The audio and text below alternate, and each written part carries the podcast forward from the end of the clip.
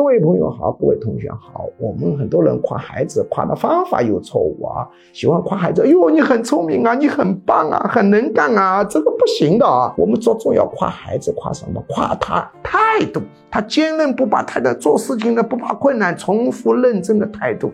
可以夸行为，可以夸态度。你具体说，哎，你这个行为做得好，不要说他聪明，不要说他天生素质聪明那麻烦了。聪明其实是不能变动的，态度是可以变动的。要注意，重复讲重要的话，夸态度，夸行为，不能夸聪明。